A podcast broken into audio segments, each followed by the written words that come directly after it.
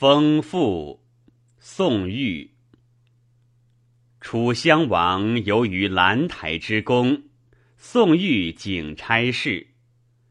有风飒然而至，王乃披巾而当之，曰：“快哉此风！寡人所与庶人共者也。”宋玉对曰：“此独大王之风耳，庶人安得而共之？”王曰：“夫风者，天地之气，普畅而至，不则贵贱高下而加焉。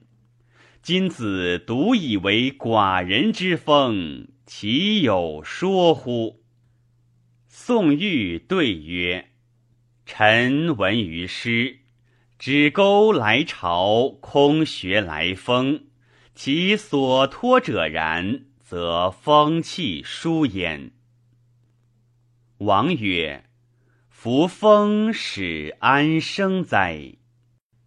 宋玉对曰：“夫风生于地，起于清平之末，亲淫溪谷，盛怒于土囊之口，原泰山之阿，舞于松柏之下。”飘忽平旁，激扬飙怒，轰轰雷声，回旋错误，绝石伐木，烧杀林莽，至其将衰也。霹雳霹雳，冲孔洞见，炫幻灿烂，离散转移。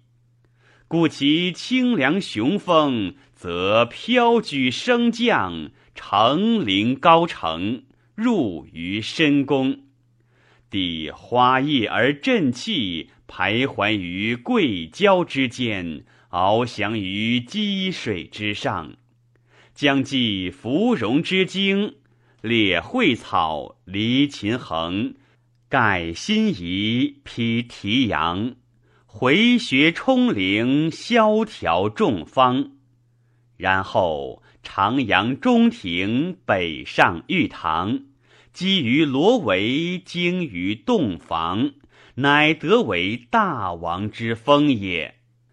故其风众人壮，执惨凄林立，清凉增息，清清灵灵，玉并西成，发明耳目，凝体骈人。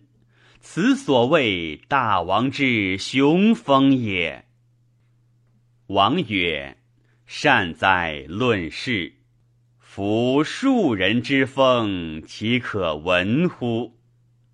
宋玉对曰：“夫庶人之风，枉然起于穷巷之间，枯客扬尘，薄玉烦冤，冲孔袭门。”动沙客，吹死灰，海浑浊，扬腐鱼，胁伯入瓮友，至于室庐。